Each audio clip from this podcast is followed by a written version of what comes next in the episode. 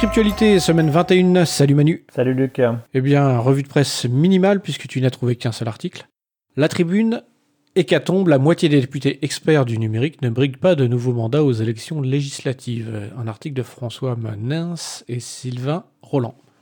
Et donc c'est un article payant en plus, mais qui fait écho à bah, deux autres articles que j'avais pas mis en avant, mais euh, qui étaient déjà apparus la semaine dernière, sur le fait qu'il n'y a pas dans ce gouvernement de ministre euh, ou de secrétaire d'État euh, dédié au numérique. Donc pas forcément un gros chambardement non plus, mais ça n'empêche, il n'y a pas d'expertise dédiée qui apparaît au niveau des institutions. Et là, cette hécatombe, c'est juste que bah, on, aura peut-être, on espère, d'autres personnes qui vont se révéler des défenseurs de nos combats, donc la vie privée, euh, le logiciel. Là, c'est les députés, donc. Euh, oui, voilà. Oui, donc ça veut dire que non seulement on n'a personne au gouvernement, mais en plus de ça, il y aura pas de. Il y en a beaucoup moins. de députés qui s'y connaissent, quoi. Voilà, exactement. Donc euh, on va espérer quand même que certaines personnes vont reprendre le flambeau. Il y a des gens quand même qui sont intéressants, hein, mais bon, c'est compliqué, toi. Bon, ben voilà, ça fait une toute, toute petite revue de presse. je crois qu'on n'a jamais été aussi vite. Le sujet de la semaine, ce sera quoi du coup? Les obscurantismes, hein c'est un truc un peu compliqué quand même. Oui, oui, alors on va reparler encore et encore et encore de données personnelles, avec cette fois le prisme sur cette question de l'obscurantisme. Alors pourquoi? Euh, Parce qu'on est parti d'un article du Figaro, qu'on ne mentionne pas beaucoup euh, dans la revue de presse, mais sur lequel je suis tombé et euh, qui parlait de la situation aux États-Unis, où la composition de la Cour suprême a changé grâce à Trump, et il y a maintenant une majorité euh, qui est plutôt en défaveur de l'avortement. On sait que c'est un sujet politique essentiel là-bas. Et donc, ils sont en train de remettre en cause la jurisprudence qui garantit, euh, depuis les années 70, un droit à l'avortement dans tous les États-Unis au niveau fédéral. Ce qui fait que les États, différents États américains, pourront décider eux-mêmes si l'avortement sera légal ou pas. Et on sait qu'il y a un certain nombre d'États qui vont euh, basculer. Donc là, dans la foulée de ce genre de sujet, les individus qui vont être dans des États interdisant l'avortement, ils encourent certains risques. Notamment, bah, on a vu, il y a des lois qui ont été mises en place déjà hein, dans le système actuel qui incite à ce qu'on harcèle, à ce qu'on recherche, à ce qu'on poursuive individuellement les contrevenants, et donc les contrevenantes, hein, les personnes qui se font avorter, et que ce sont des citoyens qui vont aller aux tribunaux, les assigner en justice d'un point de vue personnel, ce qui permet aux institutions locales de ne pas être sous les coups des règlements actuellement en place, et de ne pas être bloqués par euh, bah, les institutions, la Cour suprême, les précédents comme Roe contre Wade. Et ces lois-là sont déjà en place et sont déjà problématiques.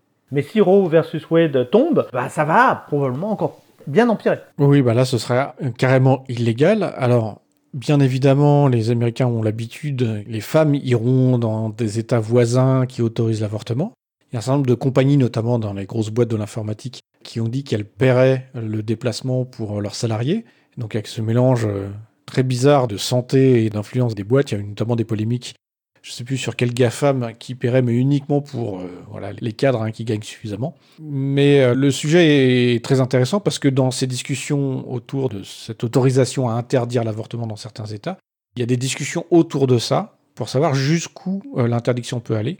Et notamment, il y a le sujet de sera-t-il autorisé d'aller exploiter les données personnelles abondamment collectées par les GAFAM pour aller retrouver les personnes qui planifient d'aller faire un avortement en considérant que certes aller avorter dans l'État voisin n'est pas illégal, mais préparer son avortement sur le territoire de l'État où c'est illégal reste illégal. Et donc si on peut traquer les gens par les réseaux sociaux notamment et par toutes ces données euh, personnelles, alors on peut euh, les condamner alors même qu'elles n'avorteront pas dans leur euh, état d'origine. Ça ressemble à des poursuites extraterritoriales. Et en fait, on sait qu'il y a eu des systèmes qui ont été mis en place pour, par exemple, poursuivre les Français qui allaient faire du tourisme sexuel dans des pays où euh, bah, on laissait faire. Et en France, euh, on considérait qu'il fallait pouvoir bloquer ça. Et on sait au niveau fédéral que l'État américain euh, force les entreprises du numérique à contribuer, à participer à des problématiques de sécurité, on va dire, de surveillance massive, d'antiterrorisme et probablement de guerre, hein, tout simplement, de participer à l'effort de guerre. Bah, un État local, un État fédéré pourrait probablement appliquer le même genre de loi et forcer à ce que bah, les GAFAM, par exemple, leur renvoient toutes les données qui correspondent à certains critères. Après tout, euh, bah, on a le droit de forcer à appliquer les lois que l'on décide sur un état de données.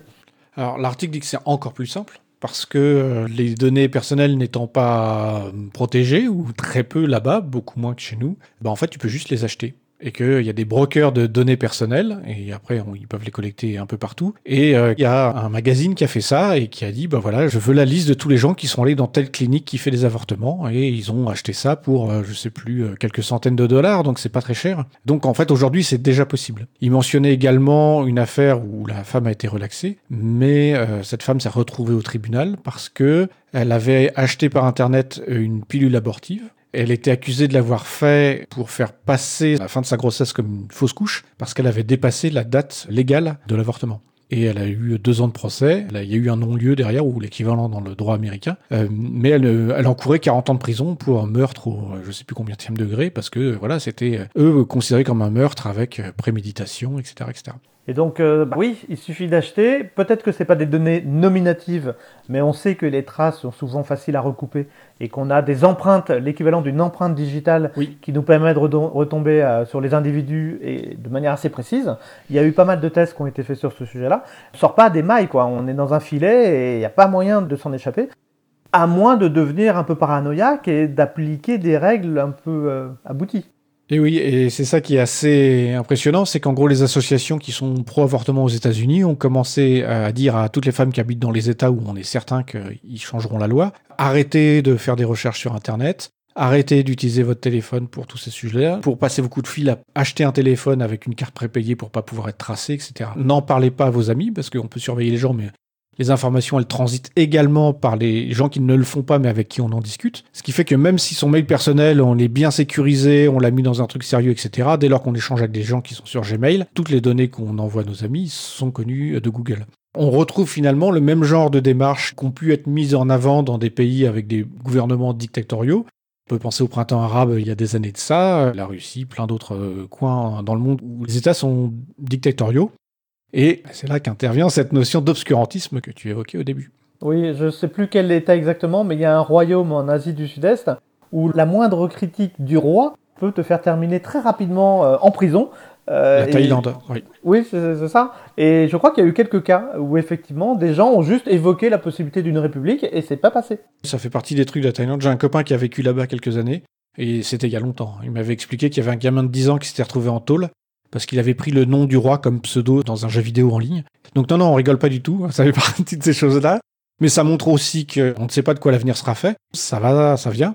Nous, en France, on a euh, des lois et des tabous sur les questions des données personnelles et sur certains types de fichiers, comme par exemple la race ou les religions ou les opinions politiques. Et euh, on n'a pas hérité de ces tabous complètement par hasard. Ça date des heures les plus sombres de notre, histoire, hein, c'est la phrase. C'est l'expression consacrée, oui. Mais euh, au-delà euh, du côté euh, point Godwin, etc., bah, ça reste une, réalité. C'est que dès lors que on avait les religions des gens, on savait où aller chercher les juifs, on savait où chercher les, communistes. Je peux recommander un film de Costa Gavras qui s'appelle Section spéciale et qui raconte comment le gouvernement de Vichy a mis en place une section juridique, hein, c'est pas un film d'action, pour en gros trouver des otages et les exécuter pour faire plaisir aux, Allemands. Et bien sûr, ils vont aller taper euh, chez les communistes, euh, chez les gauchistes euh, divers et variés, les syndicalistes. C'est des bonnes illustrations. Et si on a cette tradition de dire on ne veut pas ces fichiers-là, c'est qu'on veut éviter que les outils qui permettent de faire de l'épuration et de surveiller les gens au cas où les choses tournent mal, on, veut, on se dit si ça n'existe pas, c'est au moins ça de gagner. Je crois qu'il y a un endroit en Europe où euh, d'être sur certaines listes, ça ne doit pas être euh, très agréable. C'est en Ukraine. Parce qu'en Ukraine, il y a comme des changements de pouvoir euh, qui peuvent alterner dans la même journée. Et en fonction du pouvoir qu'on a critiqué la veille, bah, on peut se retrouver dans des prisons désagréables. Oui, tout à fait. Et puis en plus de ça, quand les périodes sont troublées, c'est pas là que les gens sont les plus intelligents. Hein. Si on regarde chez nous, après les attentats, les gens fichés S, leur porte a été défoncée, leur appartement ont été mis en miettes on n'a rien trouvé, ou presque, peut-être une personne qui avait un truc à se reprocher sur tout le fichier. C'est pas malin, ça sert pas à grand chose. Mais voilà, ça s'est fait et tout le monde a applaudi de demain en disant que c'était bien fait pour eux. Et ce genre de choses, ça bascule assez vite. Alors, on a quand même une protection plutôt importante, même si on a toujours été un peu cynique face à elle. C'est une protection européenne, le RGPD. Oui, oui, alors euh, bah, ça fait chier le monde. Hein. Moi, dans le boulot, j'ai plein de gens qui râlent là-dessus. Bon, c'est hyper rigolo parce que personne comprend ce que c'est censé faire. Mais tu vois, il y a ce truc où euh, c'est la loi, donc il faut le faire, et finalement, ça pousse les gens à se poser des questions. Et j'ai eu une réunion euh, cet après-midi là-dessus, justement, avec euh, quelqu'un, un patron d'un réseau de transport, et qui dit, mais mes données clients, finalement, il y a beaucoup trop de gens qui peuvent y accéder. Et euh, plein qui accèdent à des choses auxquelles bah, ils n'ont pas besoin d'accéder. Et euh, si un jour un truc se passe, que j'ai quelqu'un de malhonnête ou quoi, ben j'aurais pas fait le nécessaire. Et du coup, ça, voilà, ça le pousse à, se poser des questions et, à se dire que, bah, en fait, ces dispositions-là, elles sont pas juste là pour faire chier le monde, que ça a du sens tu te rapproches de toutes les problématiques que rencontrent les plateformes. Les plateformes comme Uber, euh, Deliveroo ont des informations de toutes sortes sur euh, leurs passagers ou leurs clients. Des passagers connus ou même tout simplement, bah, il y a un chauffeur qui a repéré une jolie minette, eh ben, il peut obtenir des informations que tu veux pas forcément euh, qu'il y ait accès. Quoi. Ça peut poser problème, notamment avec des célébrités. Oui, oui, ça a été des histoires assez connues. Et puis euh, voilà, dans l'actualité récente par rapport à cette question des collectes de données qui sont du coup inquiétantes, hein, il y a eu pas mal d'affaires. Human Rights Watch qui a sorti un rapport où ils ont étudié les solutions utilisées dans des dizaines de pays pour l'éducation pendant le Covid-19. Et ils ont montré que euh, c'était massivement des solutions qui collectaient des données sur la vie des enfants, et donc des données personnelles, en identifiant tout le truc qu'on connaît, et qu'ils l'ont fait dans l'illégalité, et que comme bah, c'est un peu l'urgence, personne ne s'est posé trop de questions, mais que bah, ces gamins, ils sont déjà fichés, ils sont déjà rentrés dans le système, on va pouvoir les suivre euh, sur le long terme. C'est une super idée d'investissement parce que tu les prends très jeunes et tu es sûr que les données que tu as obtenues, tu vas pouvoir avoir une durée de vie de leur exploitation, peut-être même que tu pourras faire des formes de chantage. Peut-être qu'un jour, ces données-là, eh ben, les gens voudront pas qu'elles soient révélées, voudront pas qu'elles ressortent. Va savoir. voilà, mais sans aller jusque-là, quand on se souvient que Sarkozy voulait euh, détecter les délinquants dès l'âge de 4 ans, bah, ces données, elles ont vachement de valeur. Si tu décides que le, crime, la délinquance est une question euh, voilà, de, de milieu, d'origine ethnique ou je ne sais quoi, euh, en fait, on n'a pas besoin que ce soit vrai. Hein. Enfin, il suffit juste d'avoir, les infos. Et on peut pas espérer que les GAFAM soient là pour respecter la loi, ils sont là pour gagner de l'argent. C'est pire que d'être vrai ou d'être faux, c'est que les données que tu récupères sur les enfants peuvent peut-être même changer la manière dont tu vas les traiter à court terme, la manière dont tu vas les éduquer, et ça peut être des prophéties autoréalisatrices où, si tu considères qu'il va être violent, bah, tu vas peut-être le mettre dans un circuit d'éducation qui va va savoir euh, déclencher des choses un peu désagréables. Oui, je sais pas. En tout cas, ça me fait un peu penser au système chinois hein, où les relations qu'on a peuvent faire baisser notre note sociale et donc où effectivement euh, avoir de mauvaises fréquentations euh, peut nous emmener à être limité dans nos vies et donc du coup effectivement que ça tourne mal. Il y a plein de trucs comme ça. Hein. Euh, Facebook avait un, brevet où ils vendaient des services. Dans le brevet, l'objectif était de vendre des services aux banques pour, en gros, que la banque aille voir Facebook quand quelqu'un voulait avoir un prêt et que Facebook lui dise bah, Vous voulez telle personne, je connais son réseau de relations, je suis en relation avec toutes les autres banques et je peux vous dire si le réseau de relations de cette personne, ce sont des bons payeurs ou pas. Et donc, du coup, on pouvait se retrouver à être mis sur la touche ou non en fonction euh, des amis qu'on a. Et ça, ça peut être euh, étendu euh, à l'infini, mais encore une fois, dès lors qu'on a euh, une société qui commence à, mal tourner et sombrer dans l'obscurantisme, eh ben là, c'est démultiplié et ça peut aller très très vite et ça peut être complètement arbitraire parce qu'on a décidé que telle catégorie de personnes, fallait leur péter la gueule.